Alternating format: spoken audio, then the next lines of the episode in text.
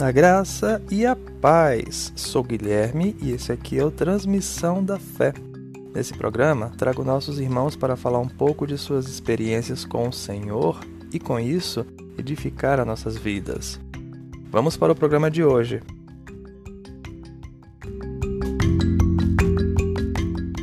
Muito bem, e hoje eu vou começar com a breve apresentação de nossa convidada de hoje. Ela é psicóloga clínica e organizacional, formada há mais de 10 anos, profissional com vasta experiência no campo de saúde mental.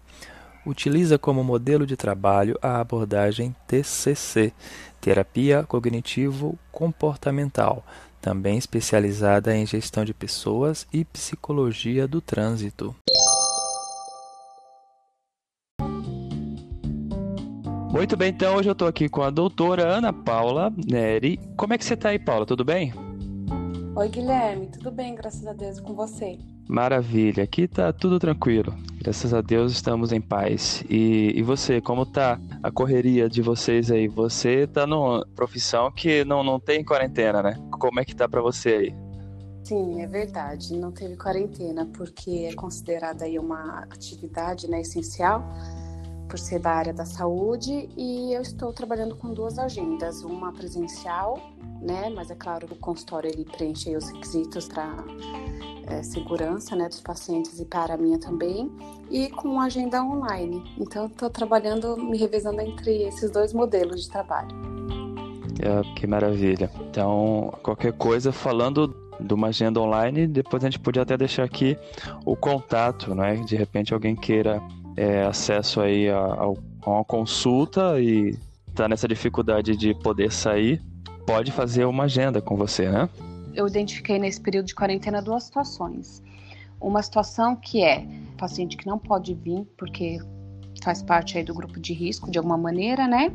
Ou pela distância, ou por não ser melhor evitar aí um transporte público, enfim e outros que moram muito próximo, que não precisam de condução, ou que vêm de carro, ou que tem aí um risco reduzido, pedirem para vir ao consultório até como um alento, assim, sabe? Para poder sair um pouquinho de casa, uhum. tomar um pouquinho de sol, enfim. Sim. Então tá funcionando, né? Desses dois jeitos.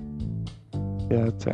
É, isso é bom mesmo. Nessa hora de pessoal fechado, tá confinado só com as mesmas pessoas, mesmo sendo da família, às vezes é bom dar uma desparecida. Sim. Muito bem. Então, do que vamos falar hoje, Paula? Então, hoje nós vamos falar um pouco sobre ansiedade, mas do ponto de vista clínico.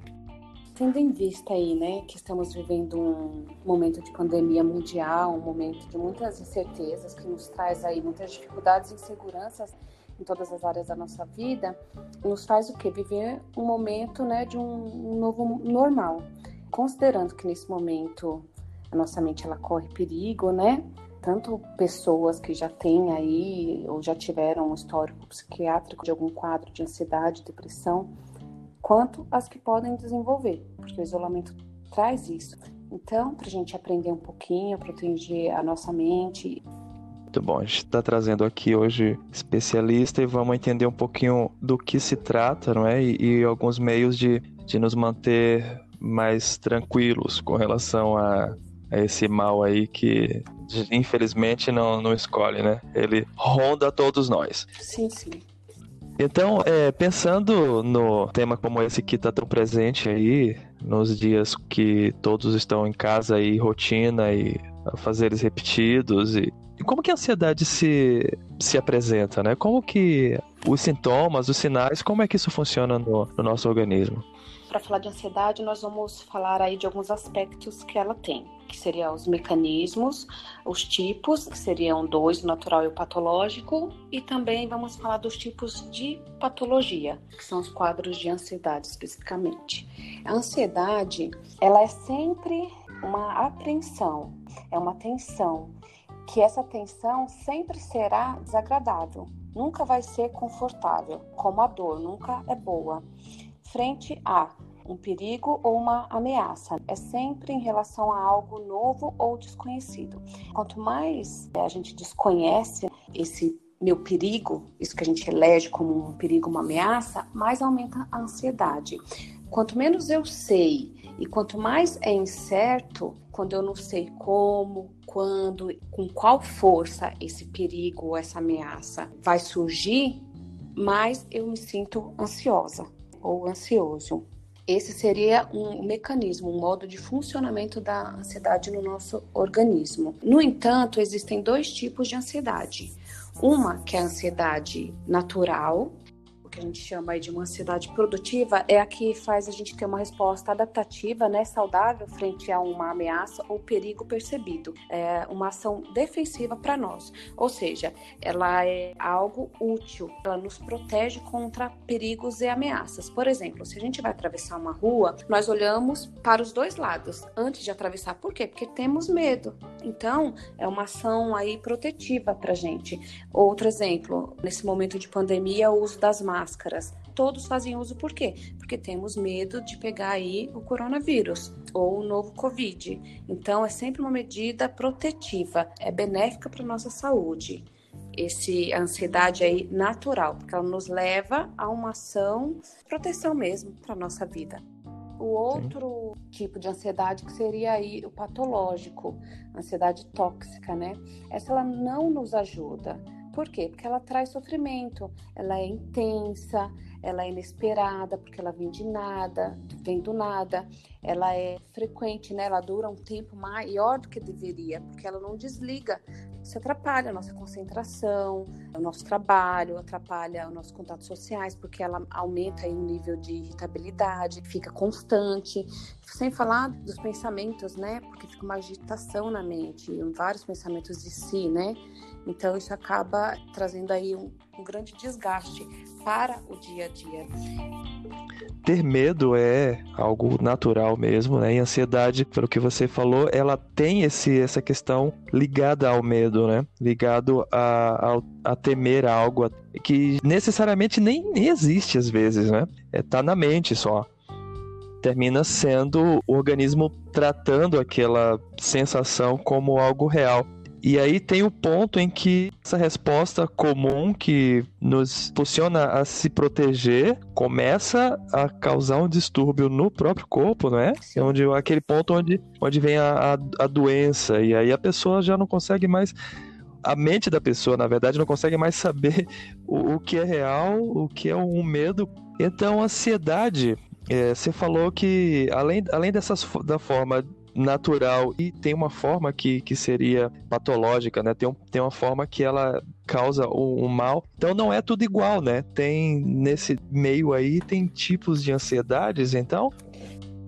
Sim, Guilherme, porque existem quadros é, de transtornos ansiosos e existem vários tipos. Temos, por exemplo, TOC, que são medos excessivos, obsessões e que levam a compulsões. O que são essas compulsões? São comportamentos repetitivos para aliviar desses pensamentos, para ter um alívio. Temos também a TAG, que é o transtorno de ansiedade generalizado, que é quando a pessoa fica preocupada com tudo o tempo todo. Ela não relaxa. E tudo é um gatilho para que ela se sinta ansiosa. Então aí gera um desgaste contínuo. Temos aí também as fobias específicas, que são quando existem situações que não são ameaçadoras ou que são neutras, mas o meu corpo entende como se fosse um perigo, uma ameaça. Então eu não sei lidar com isso. Por exemplo, são os casos da, de medo de elevador, de altura, de andar de avião, de barata. É muito comum esse tipo de fobia. Uhum não há assim um perigo real, mas para a pessoa ela entende, ela percebe aquilo como se fosse. Então ela tem esse tipo de fobia. Temos também a fobia social, né? Que seria aí o medo de fazer algo errado, as pessoas é, julgarem, né? O medo de ser ridicularizado, de ser é, analisado, que também é muito comum. Por exemplo, pessoas que têm é, medo de falar em público, né? Geralmente acabam tendo essa fobia social. Temos também o TEPT, que é o transtorno de estresse pós-traumático, que é quando passamos aí por uma situação ruim, né? É, e aí qualquer coisa que lembre essa situação ruim traz o sintoma ansioso para o nosso corpo. Por exemplo, quem passa por uma situação de sequestro relâmpago, sequestro, de um roubo, Então fica com esse trauma. E aí, qualquer coisa que remeta a essa situação traumática traz aí as reações para o organismo da pessoa. Temos aí o transtorno de pânico, né, que é muito comum, é algo que ele vem do nada, é, ele é uma descarga de sintomas aí, né, de sensações desconfortáveis e desgastantes para o nosso organismo, tanto é, nas sensações, falando da questão física, quanto é, psicológica também, porque há uma agitação dos pensamentos, como por exemplo, eu vou morrer, eu vou ter um ataque do coração, ninguém vai me ajudar, eu não vou suportar, não vou conseguir sair disso, não vai ter fim. Então acaba tendo um desgaste físico e psicológico. Temos também agorafobia. Ela, essa agorafobia seria o medo de passar mal, de lugares ou situações que possam aí causar pânico, impotência ou constrangimento.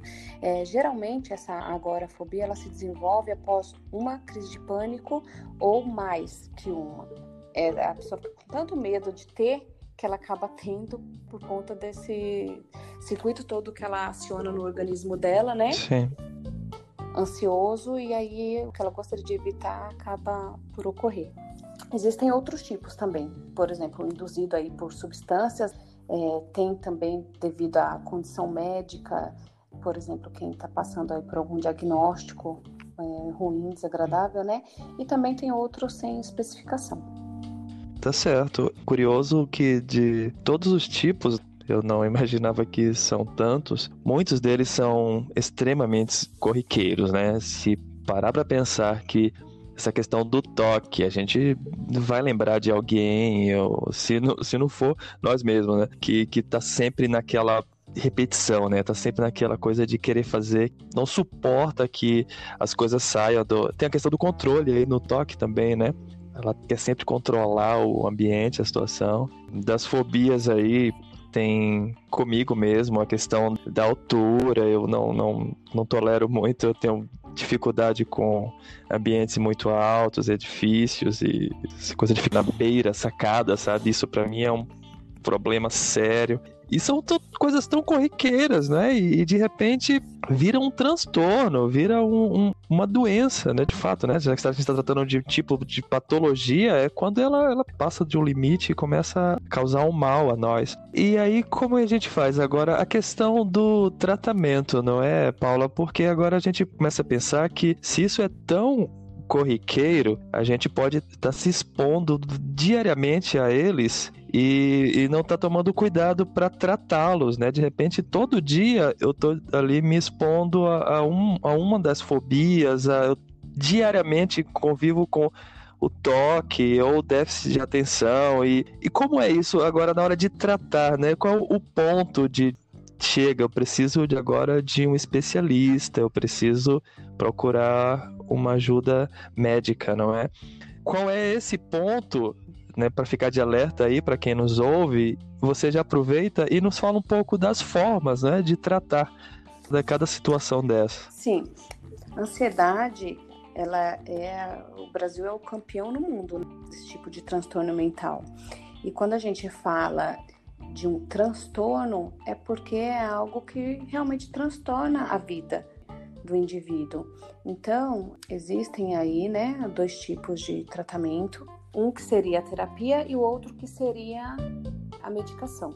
Só que aí a gente avalia o caso a caso para saber quando há necessidade de fazer um tratamento combinado, né, a intervenção dos dois métodos, ou quando um apenas acaba aí ajudando. O que recomendamos também é a terapia cognitivo-comportamental. Ela é muito eficiente. Indicamos por quê? Porque é o tipo de abordagem que tem estudos que comprovam né, a sua eficiência.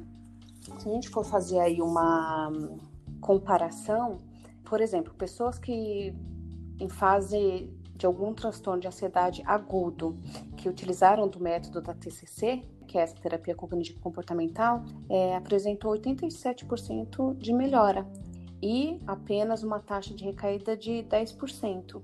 Se a gente comparar com o uso de medicação, por exemplo, a taxa de melhora é de 75%, com aí uma taxa de recaída de até 35%. Então isso realmente é, demonstra essa eficácia desse método terapêutico. Então nos diz aqui quando a gente sente esses primeiros impulsos de ansiedade, quando eu estou sentindo que algo no, no corpo está tá mudando a mente, né? Eu, por exemplo, eu já falei aqui da, da altura, eu sinto uma certa pressão até assim na, na mente, em alguns casos que eu me, me expus além do, do que devia, a própria visão começar a escurecer a vista, sabe? É uma coisa estranha. O corpo começa a reagir de uma forma muito estranha a isso. Mas se a pessoa chegou nesse ponto, tem alguma técnica, alguma dica para tentar amenizar pelo menos Sim, esses é... efeitos? Seu relato ele demonstrou o quê? Um dos três componentes aí da ansiedade, porque ela tem um componente que é a sensação, outro que é o pensamento e outro que é o comportamento. Então, é, você relatou aí a descarga que ela ativou em você, porque você identifica a altura como um perigo, né? Então, é, o que se pode fazer é, primeiro, saber que a ansiedade ela é passageira. E se o cérebro identificar que algo é ansioso e ele ativar esse circuito de pensamentos, sensações e comportamentos, nós vamos aumentar todo esse sistema de, de angústia, de desconforto, de pensamentos preocupantes, até termos aí um possível comportamento disfuncional em decorrência de tudo isso. Então, o que a gente tem que fazer? A gente tem que tentar desativar esse circuito. Tem aí várias técnicas de respiração, que é onde a gente procura exercer uma respiração diafragmal, onde ela é mais lenta, é mais profunda, né, para a gente se acalmar. Tem é, exercícios de relaxamento, yoga, como cristãos também podemos fazer aí uma oração, né, ouvir louvores. Temos que é, desfocar de, dos estímulos geradores aí dessa ansiedade que cada um identifica para si no momento. A gente está no momento aqui que é novo, né? A gente, essa geração nunca viveu nada parecido e agora grande parte da população isolada socialmente, de casa, convivendo com as mesmas pessoas, ou a rotina mudou, os hábitos mudaram. Muitos estão vivendo situações aí de ansiedade, o tédio, a rotina, a repetição das tarefas. E para esse momento, você teria alguma dica para quem nos ouve aí tentar passar por esses dias de uma forma um pouco mais tranquila? Sim, é, vamos falar então aqui de algumas dicas né, que pode ajudar no nosso dia a dia aí. É, um, né, que é manter a nossa rotina, nossos horários, tentar fazer exercício na medida do, possível, fazer aí é, as nossas conexões importantes com as pessoas que são significativas para gente através aí dos aplicativos de vídeo chamada, né? Isso é o básico. Eu acho que diante desse momento tão diferente aí, tão crítico, né, que estamos vivendo, Outra coisa também seria limitar a exposição a mídias. Então, é, não precisamos ficar o tempo todo procurando as estatísticas, informações acerca da pandemia. A gente escolhe aí é, uma ou duas fontes de informação, né? De repente, um site que você mais gosta, é, uma emissora que você confia, e não precisa ficar assistindo e vendo de tudo porque isso vai ser um prejuízo aí para nossa saúde mental, né? A maior chance da gente adquirir um quadro de, de ansiedade. É, outra coisa seria aceitar os nossos sentimentos, né, como normais. Tudo bem não estarmos bem, né, agora. A gente não precisa estar tá feliz, empenhados, produtivos, né? Até porque seria um pouco estranho nesse momento pensar em alguém 100% otimista, né? Ou que esteja tudo muito ok, Sim. né? Só o fato da gente aceitar que não estamos bem, já diminui essa resistência. Então isso faz o quê? Que esse sofrimento não seja assim mais potencializado. Não precisa de sobrecarga nesse momento. Outro aspecto muito importante é termos autocompaixão. Tem pessoas, por exemplo, que estão adaptadas com um home office, que tem um local adequado para trabalhar, que tem uma rotina organizada dentro dessa realidade de home office, né? Que trabalha quando os filhos estão na escola, que trabalha no final do dia. E outra coisa é fazer tudo isso na pandemia, que é onde há uma sobrecarga, onde o nosso cérebro não dá conta de tudo isso, porque tem muita preocupação aí, tem acaba gerando conflitos domésticos. É, a gente não estava acostumado a passar tanto tempo assim com todo mundo. Então, precisamos ser gentis conosco. Isso é importante. Outro aspecto seria não emocionalizar tudo. quando a gente sentir que a nossa cabeça está ficando agitada, que estamos ficando angustiados, que estão passando aí pensamentos preocupantes pela nossa cabeça, é como se a gente tivesse duas mentes, uma emocional e uma racional. Então, nós precisamos fazer o quê? Usar a nossa mente racional tentarmos o quê? Pensar em fatos. Então, quando a gente estiver com a mente muito ansiosa, então vamos fazer o quê?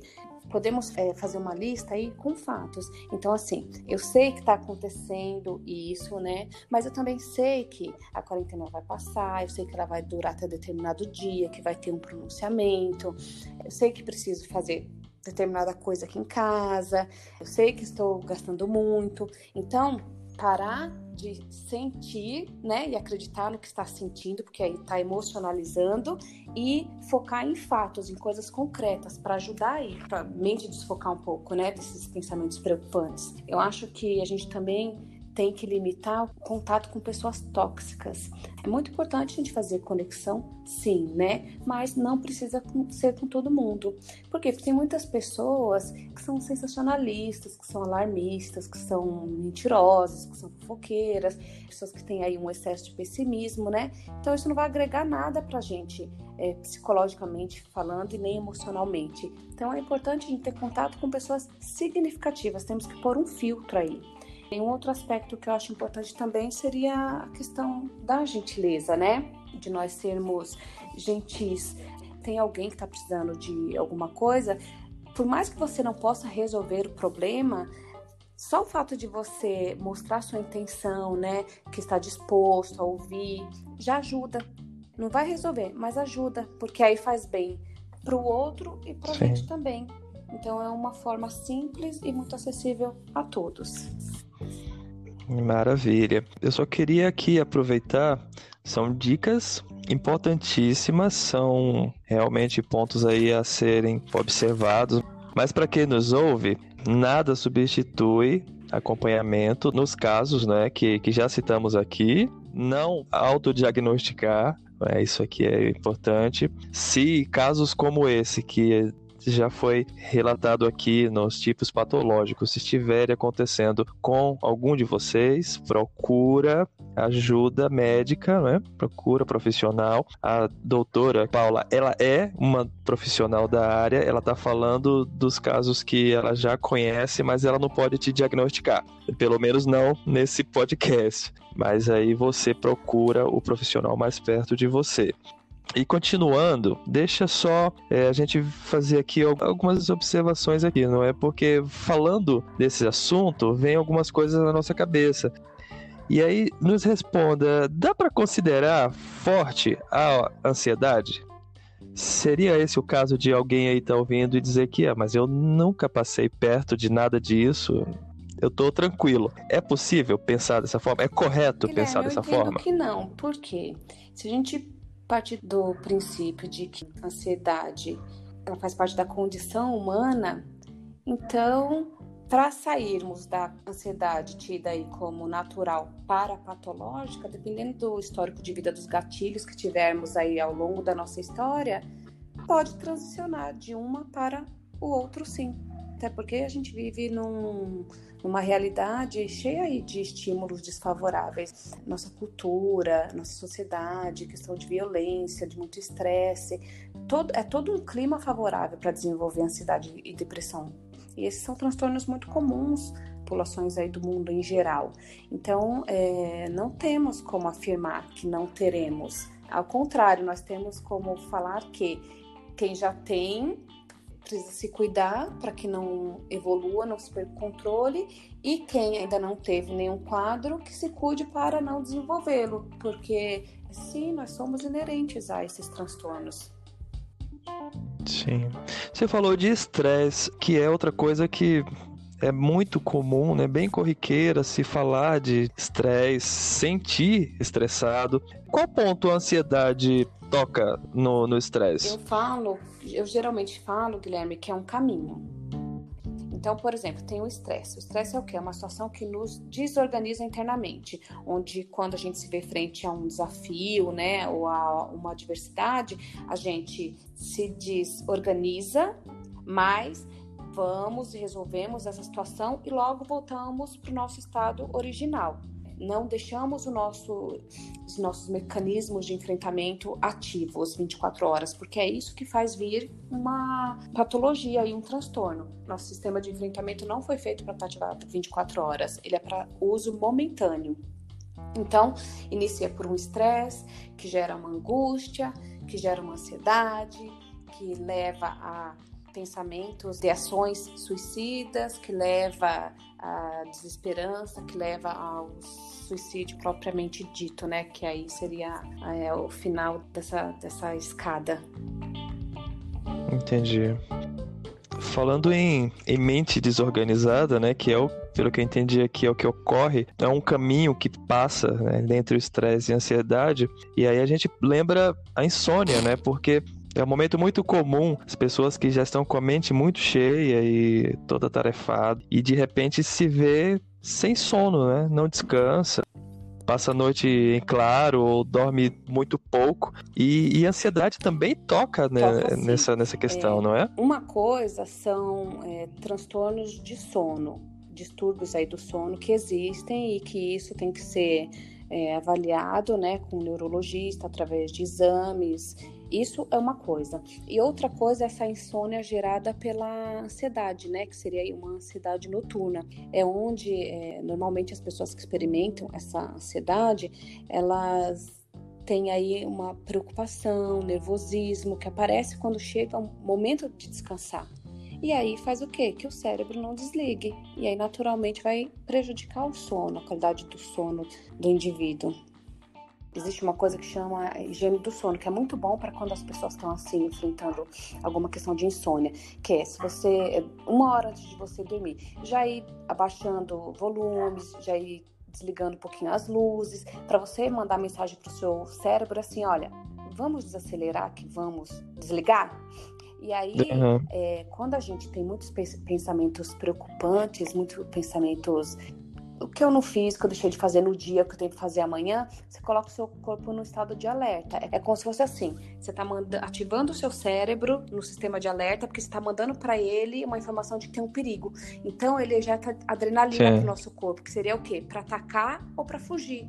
Se você agita o seu corpo, se você dá uma informação para ele de que ele precisa se proteger, como é que vai relaxar para vir o sono? Tá fazendo o processo inverso, é verdade. né? Que é igual no caso da quando tá ansioso, que a gente tem que tentar, a hora que tá vindo a ansiedade, você tem que tentar pensar como eu agiria se eu não estivesse assim.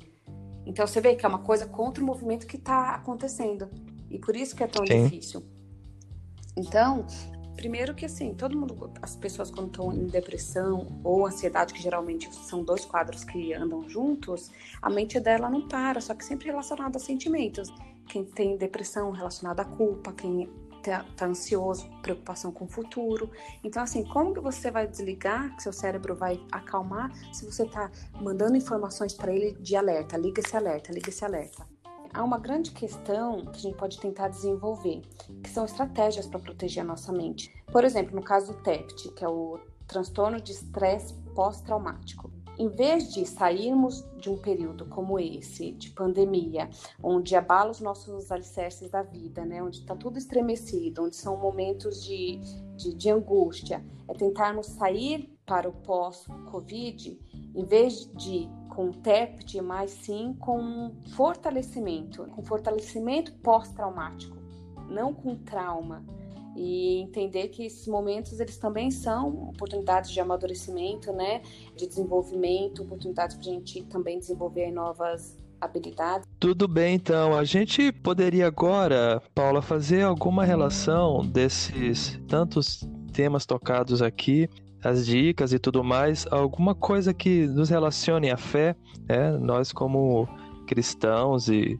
cremos que o nosso Senhor, ele, ele na sua palavra nos dá não é, respostas para essas questões também. Você poderia falar algo para nós aí sobre como a fé, junto com o próprio tratamento, a própria medicina, como nesse aspecto claro, aqui ela Guilherme, pode nos ajudar? É... Eu sou da seguinte linha profissional: que tudo que a gente puder considerar para que traga qualidade de vida, bem-estar e que contribua para o paciente se recuperar logo, eu sou a favor. Então, eu nunca considero apenas uma coisa. Se tiver que dependendo do caso a caso, tá? Paciente fazer uso de uma medicação, ok. É sempre recomendado, né? Atividade física, exercício aí de, de respiração através de uma yoga, por exemplo. É, a questão espiritual é muito importante, porque ela também ajuda a nos organizarmos internamente também nos traz paz, também nos traz aí uma calma. A palavra fala que o Senhor Jesus ele pode nos dar aí, né, uma paz que excede todo entendimento.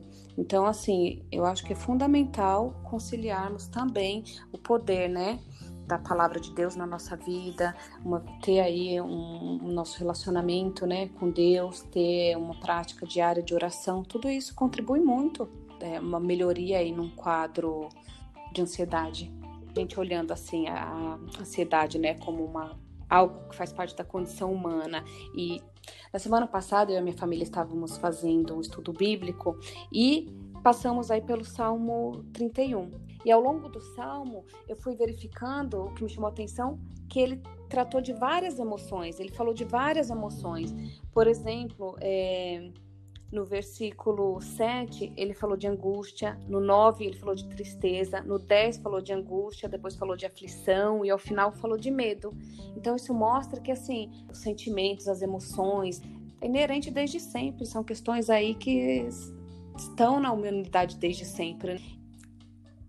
Então, Salmo 31, do 7 ao 10, diz: Exultarei com grande alegria por teu amor, pois viste a minha aflição e conheceste a angústia da minha alma. Não me entregaste na mão dos meus inimigos, deste-me segurança e liberdade. Misericórdia, Senhor, estou desesperado. A tristeza me consome a vista, o vigor e o apetite. Minha vida é consumida pela angústia e os meus anos pelo gemido. Falta-me a força devido a minha aflição Sim, e aos meus ossos se enfraquece. né? A tristeza me consome a vista, o vigor e o apetite. São aí sintomas, né, de ansiedade e de depressão. Essa questão, né, da falta do vigor, da falta do apetite. Você vê como a própria palavra ela já nos traz o que vivemos hoje? Sim, e aqui eu, eu uma, uma sugestão de, de, de, mais um texto, e são muitos, né? Os nossos irmãos aí no passado, tanto no Antigo Testamento quanto os apóstolos, eles passaram por situações de, de angústia, de, de ansiedade, de depressão. E tem um texto em 1 Pedro 5, 6 e o 7 diz: Humilhai-vos, pois, debaixo da potente mão de Deus, para que em seu tempo ele vos exalte, lançando sobre ele toda a vossa ansiedade, porque ele tem cuidado de vós. Ele mostra tanto o, o que a gente precisa fazer e mostra o porquê aquilo que a gente faz tem um resultado, né? A gente lança a ansiedade ao Senhor porque ele cuida. E normalmente um dos fatores que gera ansiedade é justamente esse medo do amanhã, do que a gente. de que não seremos cuidados, né? não, não teremos quem cuide de nós e seremos desamparados. Mas Pedro fala bem aqui que sim, quem cuida sim, de nós é, é o Senhor. Você pontuou aí essa questão é, da, da ansiedade, ela é uma emoção ligada ao futuro, né? Essa preocupação, né? Do que será, como será, essa sensação de falta de controle. Mas como cristãos também temos que confiar na palavra do Senhor, né? Que nos garante o cuidado dele.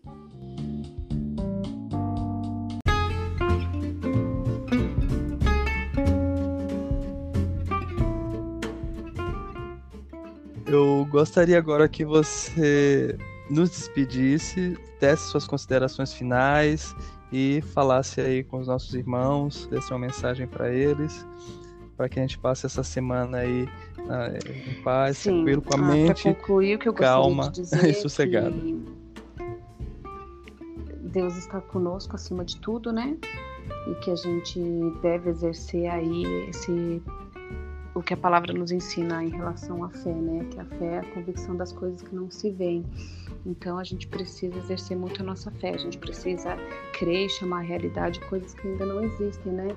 No caso, esse transtorno todo do, desse uhum. coronavírus, disso acabar, de surgir aí remédios, vacinas, para que a vida de todas as pessoas possam voltar quanto antes ao normal, que a gente possa ter saúde aí psicológica, emocional e física, que a gente possa voltar a nos relacionarmos, a gente possa voltar a ter uma vida saudável, uma vida que favoreça a gente a progredir como ser humano, mas trazendo essa convicção de que tudo vai passar, que é momentâneo e vai passar e nós temos que continuar aí firmes com o nosso relacionamento com Deus, porque é o maior remédio de todos, é o que traz esperança para o nosso coração, como a palavra diz, né, que a gente tem que trazer à mente o que, o que nos dá esperança. Então, é cada vez mais tá ali online com a palavra de Deus e com tudo mais que se fizer necessário, né?